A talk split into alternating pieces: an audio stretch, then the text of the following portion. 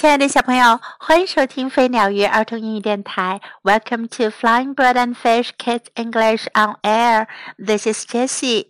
杰西老师今天要为你讲的故事是 Baby Snail Gets Sick。蜗牛宝宝生病了。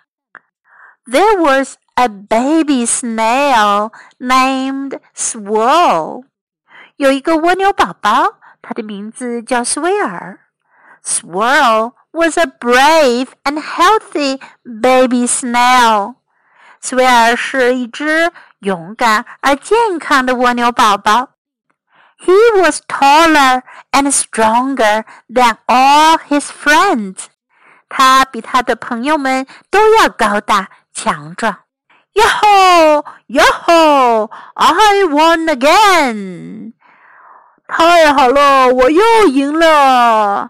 Swirl always won all the snail races.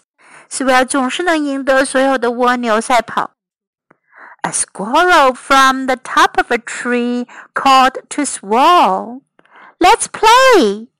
有只松鼠从树顶上叫 Swirl，我们玩吧。But Swirl didn't move a bit. 可是 Swirl 动也不动。Surprised, Swirl's mother quickly came over to see him.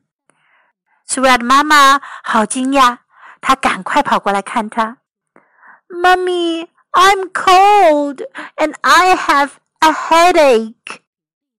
妈妈，我好冷啊，我头疼。Swirl's mother put him on her back and hurried off to the hospital. 苏瑞的妈妈把他背起来，赶快去医院了。You played outside too long，你在外面玩的太久了。Now you've caught a cold，现在你感冒了。Then the doctor gave Swirl some medicine，医生给苏瑞尔开了些药。Swirl coughed all night long. long，苏瑞尔整晚都在咳嗽。at dawn, Swirl woke up. 黎明时，苏尔醒来了。Mummy, did you stay beside me all night? Swirl asked. Swirl 问妈妈：“你整晚都待在我旁边吗？”Of course I did, dear. Don't be sick from now on.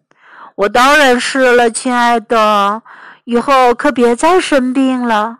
Swirl's mother was so worried about him that she had tears in her eyes. 斯威尔的妈妈好担心他呀，她眼里都含着泪了。在今天的故事中，我们可以学到 brave 勇敢的 brave brave。你可以说我很勇敢，I'm brave。你很勇敢，You are brave。healthy 健康的，healthy, healthy. He was taller and stronger than all his friends. 他比他所有的朋友都高大强壮。Tall 是高大的，strong 是强壮的，taller 更高大，stronger 更强壮。He was taller and stronger than all his friends. He was taller and stronger than all his friends. Let's play. 我们玩吧。Let's play. Let's play. I'm cold. 我好冷。I'm cold. I'm cold. I have a headache. 我头疼。I have a headache. I have a headache. You've caught a cold. 你感冒了。 You've caught a cold. You've caught a cold. 如果说我感冒了，可以说 I've caught a cold. I've caught a cold. Now let's listen to the story once again. Baby Snail Gets Sick. Illustrated by Francois Louet.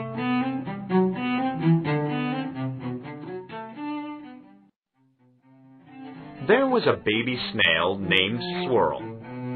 Swirl was a brave and healthy baby snail.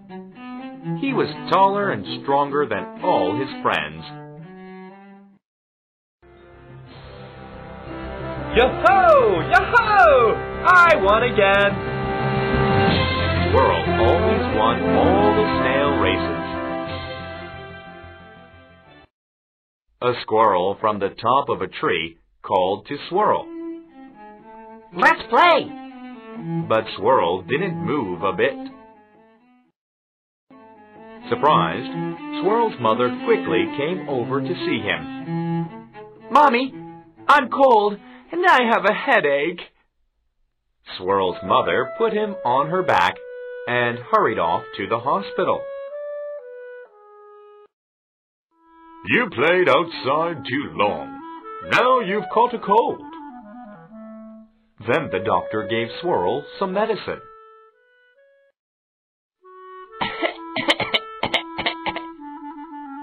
Swirl coughed all night long.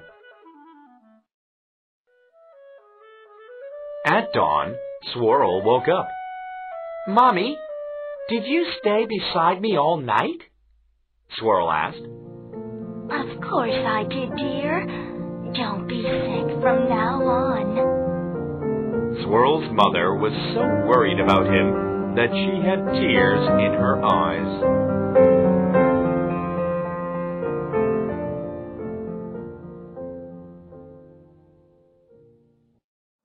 小朋友们，你们 都要好好的、健健康康的哟。因为无论是哪个小朋友生病了，妈妈都会很着急、很担心的。妈妈会一直陪在你们身边，对吗？So be healthy, keep healthy. Thanks for listening. Until next time, goodbye.